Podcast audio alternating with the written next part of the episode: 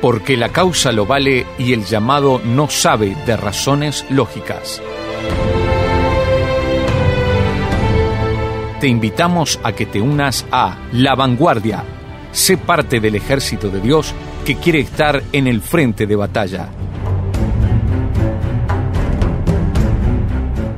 La Vanguardia, porque es hora de avanzar unidos por nuestra fe.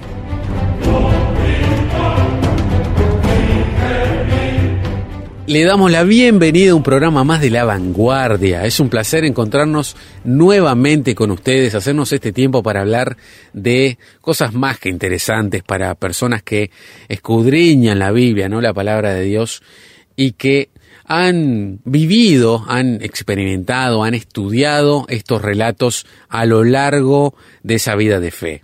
Y cómo no recordar esas veces que hemos estado o en nuestras casas o con amigos o con maestros en la iglesia, maestros de escuela bíblica, viendo estos personajes y la invitación desde nuestro lugar es verla desde otra manera, desde otra mirada, de una manera más simple, más sencilla, más humana. Bajarlos de ese pedestal, como bien venimos diciendo hace unos cuantos programas, sacarle la capa de vestir a estos héroes y ponerles capaz que una ropa más de civil, más similar a cada uno de nosotros, que sin duda fue la finalidad de Dios mismo al ponerlos como ejemplo en sus escrituras para nosotros. Y como ustedes ya saben, no me encuentro solo, me acompaña este amigo, tanto de la vida como de la fe, Emma Rodríguez. ¿Cómo estás, querido Emma? ¿Qué tal, Bienvenido. Bien, gracias, muchas gracias. Bueno, seguimos acá. Así que eso... Por algo estás acá. Eso habla bien. Eso habla bien. O todavía las denuncias no nos han llegado. También.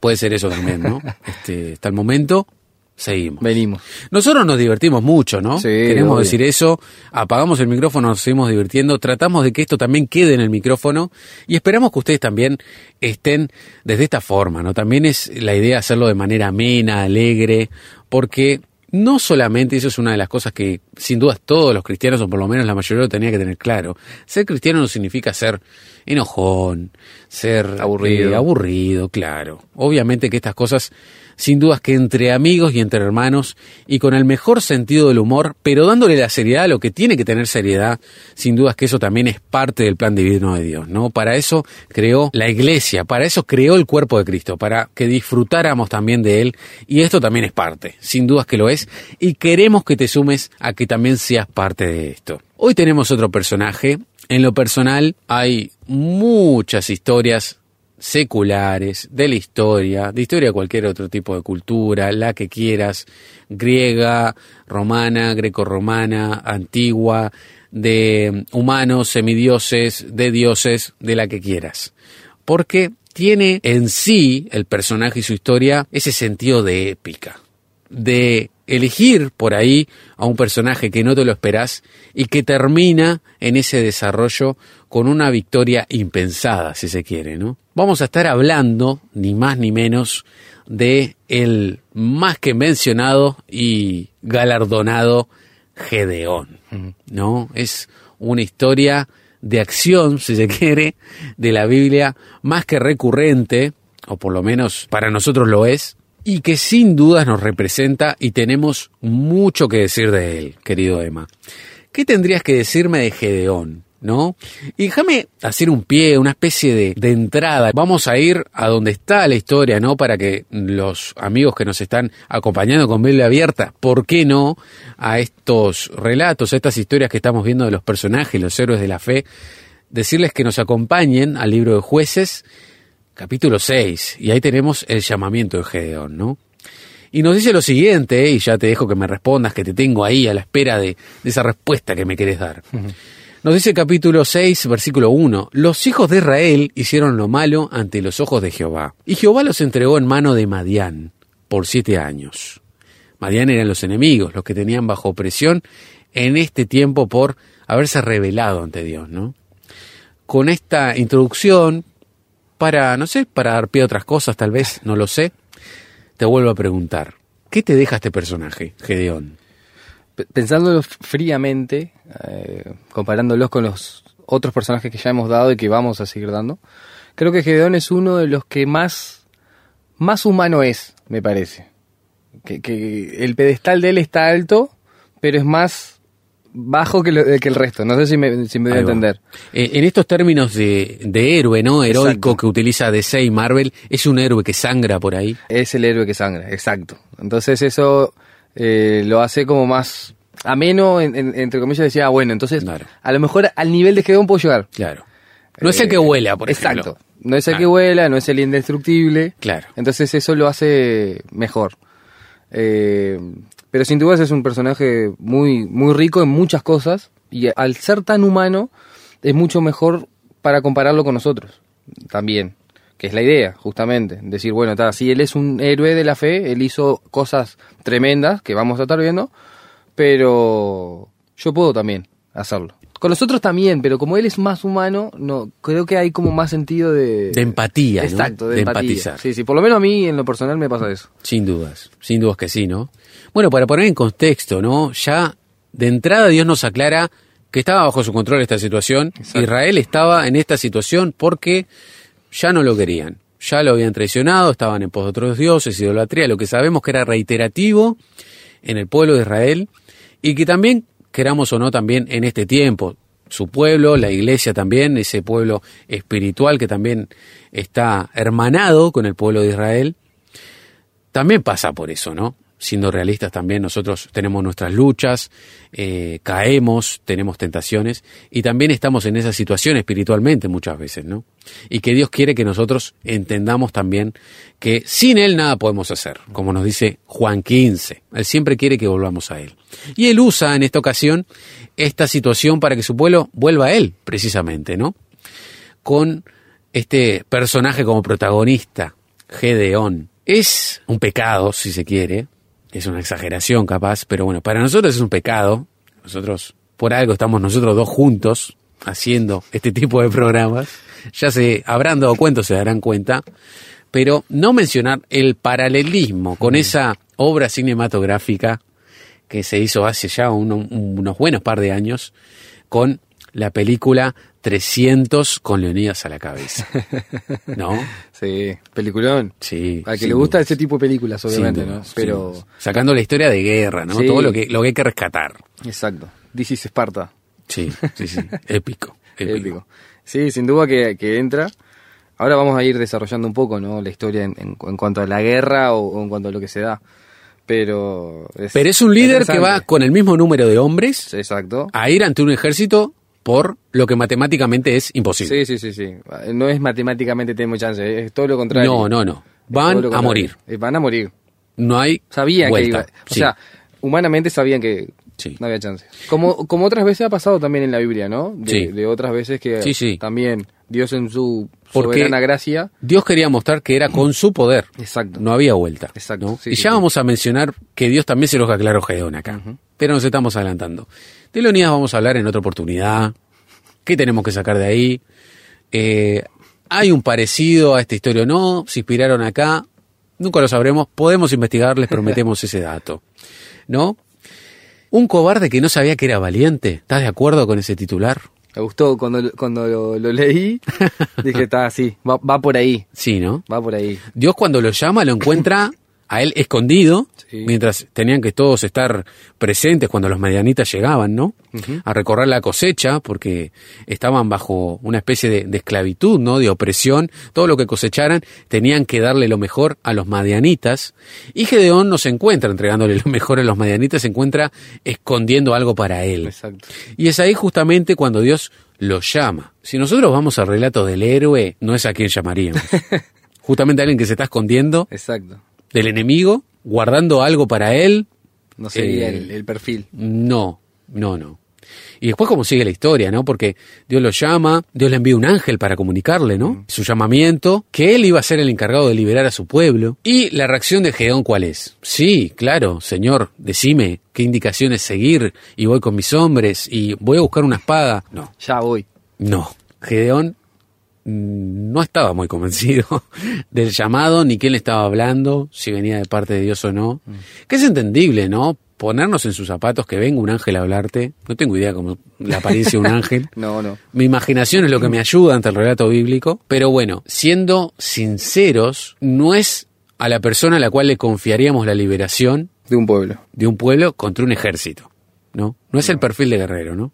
No, mismo él lo reconoce, ¿no? Sí, sí, O sea, a mí. Yo. ¿De dónde? Sí, sí. No Eh, tiene sentido Incluso lo que hay, está pasando. hay como una especie de, de mensaje que da a entender con ese yo, ¿no? Como diciendo, no estás viendo lo que estoy haciendo, o sea, me estoy escondiendo, ¿no? Sí, Es- claro. Es como este, hasta, hasta irónico decir, te equivocaste, ¿no? Exacto. Y ahí va entrando con otras mm, varias cosas que vemos en la Biblia. eh, los perfiles que Dios busca, ¿no? Eh, por dónde Dios va siempre a buscar algo. Eh, de algo que parece totalmente insignificante, que no sirve para nada. En este caso Gedeón, que se escondía, que, que era miedoso, etcétera, etcétera. Eh, buscaba un líder. Y termina siendo un líder. Pero cuántas veces más hay otros ejemplos de personas que también nos servían para esto, nos servían para lo otro. Podemos colocar a, a Moisés, por ejemplo, era tartamudo y, y en ese diálogo con Dios de que no, pero yo no sirvo para acá, no, yo no puedo hacer esto. Yo...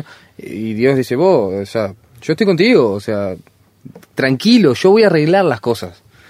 Y así con nosotros, pila de veces también, ¿no? ¿Cuántas veces hay algo que, que a lo mejor te- en nuestra vida está pasando, que Dios nos está mostrando que tenemos que ir para adelante, que darle en alguna cuestión personal o en algún ministerio, lo que fuera, y a lo mejor nosotros empezamos así, no, señor, a lo mejor yo no estoy preparado, a lo mejor yo no soy el perfil, nos comparamos, eh, Gedeón a lo mejor podría haber dicho perfectamente en ese diálogo con el ángel, no, pero fíjate que a- allá en en el pueblo hay muchos más hombres que son más preparados, mejor físico, más líderes, eh, no sé, la barba más larga para poder representar ahí al- a lo que es el liderazgo de un ejército.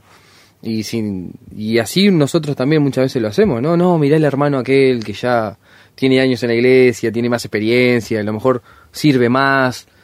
Y no, o sea, si Dios te llamó, Dios te llamó. En resumen, dotes y características que se ven, Exacto. que humanamente se pueden ver. Ese es el punto. Es como que Humanamente. el terreno de Dios es más allá de nuestra vista. Le pasó a en- en Samuel. todo, en le todo. pasó a Samuel cuando fue a buscar rey. También. Del más alto, el más hermoso, el mejor, preparado, no sé qué. Además, jugado que este grandote es el, mirá, mirá la pinta de rey que tiene, ya exacto, está. Es el- exacto. Y, y está bueno que hayas dicho lo de, lo de Samuel porque ese versículo, ¿no? Que Dios le dice, Dios no mira lo que ve el hombre. El hombre ve solamente hasta lo que donde termina su nariz. al profeta Samuel, Al ¿no? profeta Samuel, que era el profeta. y, y le dice, yo miro más, yo miro el corazón. Y bueno, después David tenía el corazón conforme al corazón de Dios. O sea, Sí. no, las cosas no son casualidad tampoco. Pero eligió al menor de una familia que era el pastor de las ovejas, que para su familia a lo mejor era eso. O sea, andá a cuidar las ovejas, David. O sea, Sí, sus sí. hermanos después en un momento se lo dicen. Sí. Pero eh, siem- siempre eso de Dios de, de buscar en un lugar donde nosotros no encontramos lo, lo que tendría que ser a nuestra vista, Dios dice, sí, yo lo puedo hacer, yo lo puedo sacar de ahí, yo puedo mostrar que realmente sirve para esto. Y es una locura pensar que ni siquiera nosotros conocemos nuestro corazón. Y esto es otro tema también. Porque Dios tiene claro quién elige. Exacto. Y tiene claro quién le da. Hablábamos un poquito de la predestinación en unos programas, ¿no? Eh, todo ese tema en el cual no queríamos, no, no quisimos entrar y un poco fuera de micrófonos también la seguimos entre nosotros. El hecho de que Dios sabe qué vamos a hacer, Exacto. Qué elección vamos a tomar o no, si vamos a poder con algo, si vamos a poder llevar una carga, una visión, si vamos a poder cumplir con un llamado. Y Él puede hacerlo porque conoce nuestro corazón a detalle, más que nosotros, ¿no? Que es una locura el pensar todo eso, ¿no? Y que nos tiene que hacer pensar bien en qué visión tenemos de nosotros mismos. Porque tenemos que pararnos al medio también. Porque por ahí hay gente que tiene demasiadas expectativas de sí mismo, que eso también lo dice la palabra, ¿no? Tener una visión de nosotros adecuada, ¿no? Pero tenés como siempre los extremos, que al ser humano le encantan. O estoy muy acá arriba, me creo más de lo que soy, o No me un creo Gedeón, estoy pero por abajo de la suela de mi zapato, Mm. ¿no? O de zapato de mi hermano. Y que no es así. Y sí, o el zapato de tu hermano.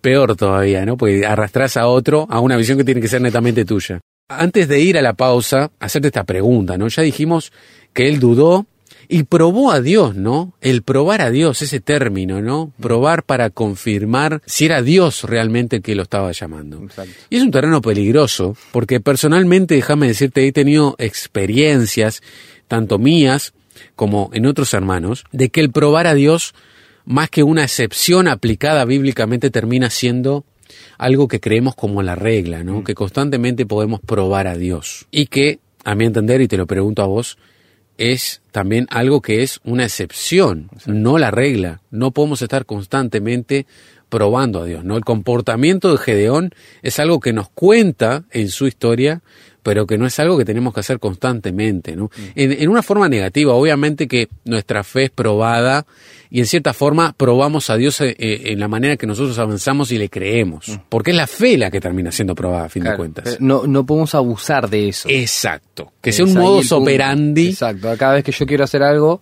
o, o veo una situación de Dios, ah, no, yo lo voy a probar a ver si esto es o Porque no es. tengo reglas sencillas también en la palabra de Dios. Aquel que sabe hacer lo bueno y no lo hace, Claro, está pecando. O sea, ¿Qué- si sé qué que es lo bueno, Exacto. necesito confirmarlo. tal cual.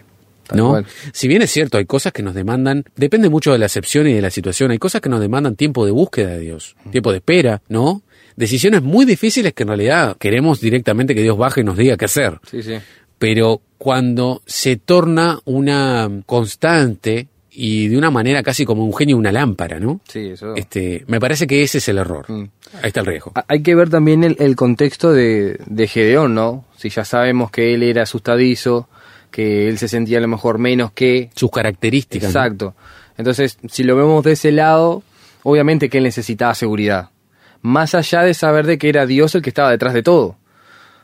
Pero está, una persona insegura, de, de- así como él, es obvio que va a querer pruebas contundentes de, de que, de, de algo que Dios realmente quiere que haga. Eh, entonces, hay que tener cuidado, sí. Yo creo que sí, a lo mejor en algún punto de nuestra vida, todos estuvimos en, en ese lugar de querer probar, entre comillas, de una buena manera a Dios para ver si realmente estamos en el, en- el lugar que, que- que teníamos que ir. Claro. Pero de ahí a, a exagerar hay una cuestión y también hacer solamente una pequeña separación de que probar a Dios no es lo mismo que tentar a Dios, eso es otra cosa y eso es peor, Exacto. eh, pero está, lo dejamos ahí porque solamente para hacer la diferencia.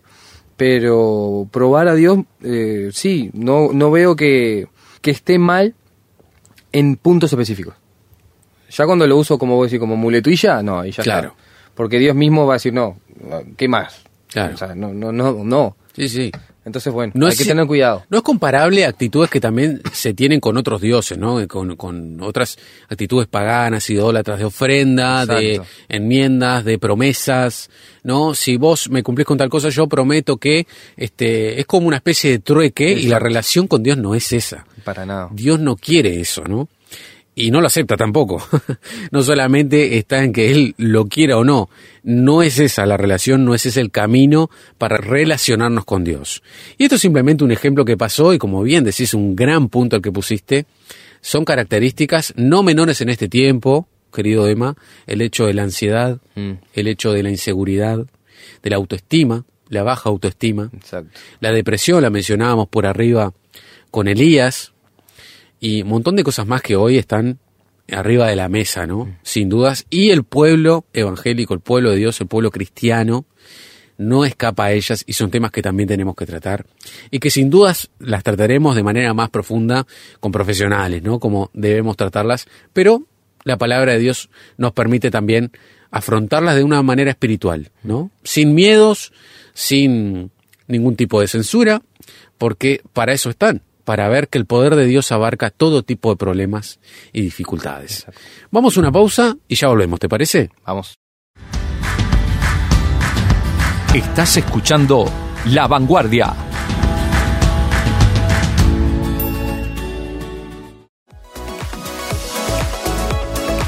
Si quieres comunicarte con nosotros, por favor envíanos un mensaje de WhatsApp a través del número signo de más 598 91 610 610. Conéctate con nosotros a través de nuestra dirección de Instagram. Encuéntranos como La Vanguardia-RTM. También podrás acceder a nuestros contenidos en Spotify. Nos encontrás como La Vanguardia RTM. En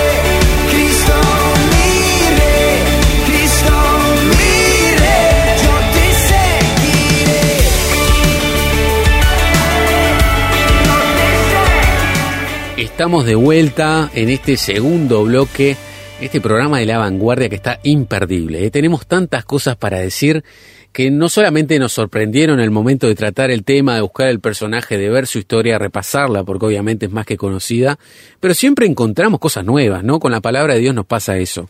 Cada vez que vamos a ella encontramos nuevas cosas. Y yo me notaba acá, querido Emma, otro comentario respecto a esta historia, ¿no? De lo que me dejaba. Y voy a hacerla bastante humano, si se quiere, de, de, barrio, ¿no? La expresión. La expresión acá, nosotros decimos acá, por lo menos en el Río de la Plata, tanto acá en Uruguay como en Argentina, es muy común decir, bajate del pony, ¿no? Cuando te crees, eh, te crees mucho, ¿no? Te, te, crees más de lo que, de lo que tendrías que creerte, o si es que tenés que creerte de algo, ¿no? Si es que tenés que jactarte de algo. Y acá yo me anotaba, ¿no? Que Dios le dice a Gedeón que vaya solo con 300 y le dice por qué. Para que ustedes no piensen que por su propia mano van a ser liberados, que por su propia mano van a ganar esta victoria, ¿no? Y acá yo meditaba en el corazón del hombre en la victoria. Porque así como tenemos a Gedeón con este personaje que vos bien nos hablabas de sus características, ¿no? De lo que él representaba y de por qué esa inseguridad constante, ¿no? Tratando directamente con Dios, ¿no? Uh -huh. También Dios conoce su corazón y el del resto del pueblo. Y cómo nos cuesta, no solamente lo vemos en esta historia, sino a lo largo de la historia, cualquier ser humano, no solamente tenemos que vincularlo a historias bíblicas, de fe, cualquier persona en el planeta Tierra tiene problemas con manejar el éxito, la victoria.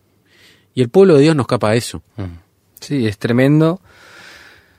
Somos tan orgullosos que Dios ya tanto lo sabe, que por más ejemplos que hayan de que Él es el que da la victoria, sí. no nos entra en la cabeza. No.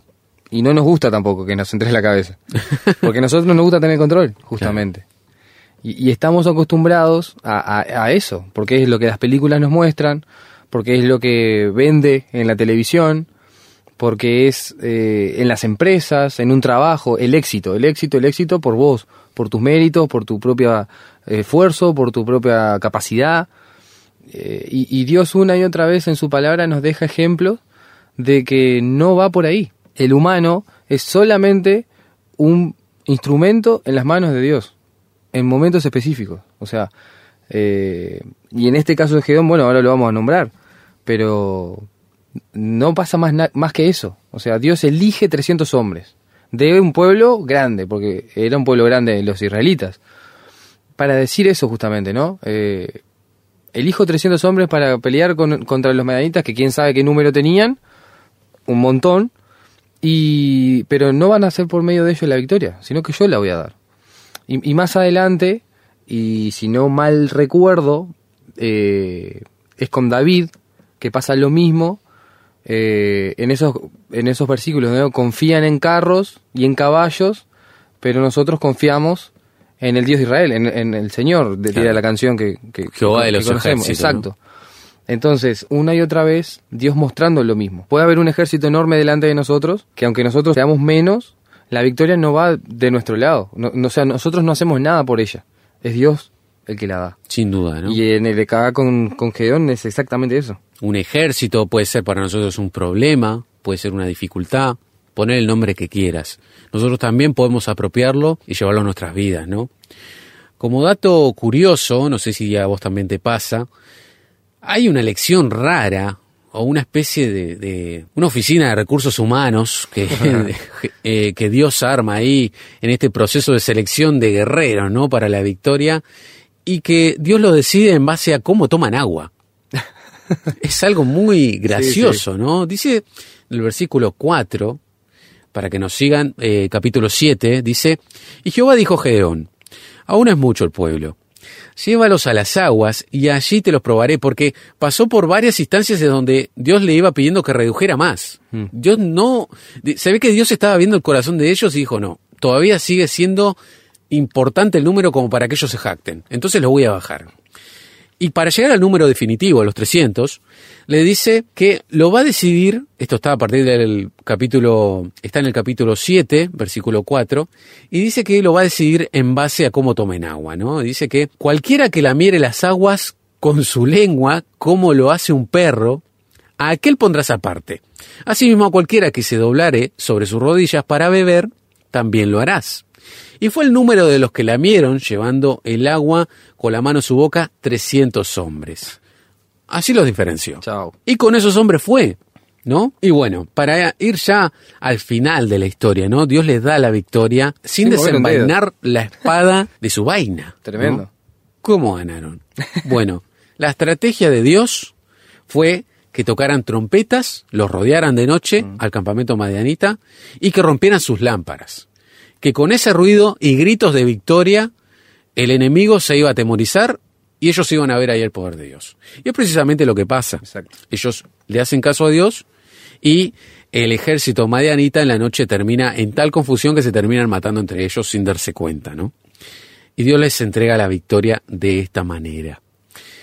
Como conclusiones, querido Emma, podríamos decir de que a pesar de que Dios, ¿no? Lo decíamos medio en la pausa, Dios apartó 300 espectadores VIP para ver lo que él quería hacer, Exacto. ¿no? Y como vos bien dijiste, sin mover un dedo, ¿no? Para que vieran con sus propios ojos de Gedeón y los demás que pudieron estar ahí en, en ese lugar de privilegio, en- en- vienen de frente al campo de batalla como Dios les daba la victoria, el hecho de ver que fue Dios mismo quien los sacó de ahí, ¿no? Sí, sí, sin duda. Aparte el hecho de que, claro, nosotros lo leemos conociendo hoy siglo XXI, todas las armas que hay, toda, conociendo la historia de, de antemano, de, de- de guerras y etcétera. ¿Cómo puede ser que esto tenga lógica? O sea, no tiene lógica, justamente. Eh, hagan ruido, bochinche y, y se van a matar solos. No, o sea, no funciona de esa manera la cuestión. Eh, pensándolo humanamente, ¿no? Pero ahí va de vuelta lo que tratamos de cada programa también eh, transmitir el hecho de que hay cosas que pasan por fe, creemos por fe. Entonces, eh, vamos al punto de decir, bueno, Dios, Dios quiso que las cosas pasaran de esa manera. Y aunque humanamente parezcan locas, o que no tengan una lógica o, no tengan un sentido, para la mirada de Dios tiene un sentido.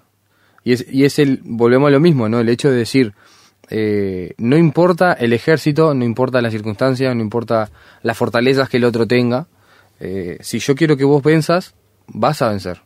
Y no por tus fuerzas, tu medio tu propósito, sino porque yo estoy contigo. Porque yo soy Dios, ¿no? Y, y- eso es el mensaje de, de, de Gedeón al final, eh, para mí por lo menos. Gedeón es metido en sí mismo, es una persona tímida, es una persona con miedos, eh, que trata de probar a Dios para ver si realmente era él la persona que quería usar. Y Dios una y otra vez mostrándole que, hey, estoy yo acá, yo, yo voy a hacer las cosas. Vos, tranqui, no pasa nada. Y así Dios trata con nosotros también, muchas veces, ¿no? En nuestros miedos, en nuestras inseguridades, eh, en esos momentos que como en la vida cristiana a lo mejor no, no sabemos mucho para dónde ir porque están pasando algunas cosas mm, raras, feas o, lo que sea. Y, Dios viene y nos dice, hey, tranquilo que yo, yo estoy contigo. Y, te voy a dar la victoria. Y para alguna persona que esté escuchando, a lo mejor que no conozca a Dios de forma personal y también pasa por cosas feas, eh, a veces esas cosas ex- existenciales, es decir, ¿para qué estoy acá en la, en la tierra? ¿Para qué mi vida no tiene sentido? Eh, esto me está superando, lo que fuera. El mensaje es exactamente el mismo. O sea, dale una oportunidad a Dios y mira el poder que Él tiene para poder cambiar tu situación y cambiar esa, eso que parecía mal, eh, convertir lo, lo malo en bueno. Y con Gedeón el propósito era ese, no, no solamente que él se hiciera cargo de- del pueblo y del ejército, sino mostrarle que, que, que Dios estaba con ellos y que Dios iba a orar y que Dios iba a hacer. Y sin duda que fue mucho más de lo que ellos se podrían haber esperado, ¿no? Sin duda, ¿no? Le demostró que podía ser valiente teniendo la fe puesta en donde tenía que ponerla, ¿no? Que era en Dios. Es ineludible pensar en ganar una victoria sin luchar en esa promesa que tiene Éxodo, capítulo 14, versículo 14, ¿no? El Señor peleará por vosotros y vosotros estaréis quietos Tremendo. es una promesa que me hace pensar en esta batalla, ¿no? En esta gran victoria que tuvo Gedeón y el pueblo de Israel ante la opresión de un pueblo enemigo. Los invitamos para la semana que viene descubrir un nuevo héroe de la fe que ya estamos viendo que no están tan lejos de nosotros como nosotros creíamos. ¿Te parece, Emma? Vamos.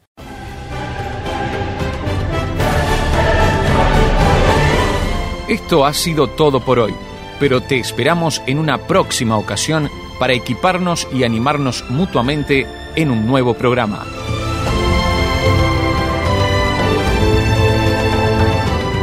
Para contactarte con nosotros y ser parte de esto, te puedes comunicar al signo de más 598 91 610 610. También puedes interactuar con nosotros desde Instagram. Búscanos como La Vanguardia-RTM. Al igual podrás escuchar cada una de nuestras charlas en Spotify. Encontranos como La Vanguardia RTM. Esto ha sido una producción de Radio Transmundial. Que Dios te bendiga grandemente y recuerda que no estamos solos. Desde ahora estás en La Vanguardia, porque es hora de avanzar unidos por nuestra fe.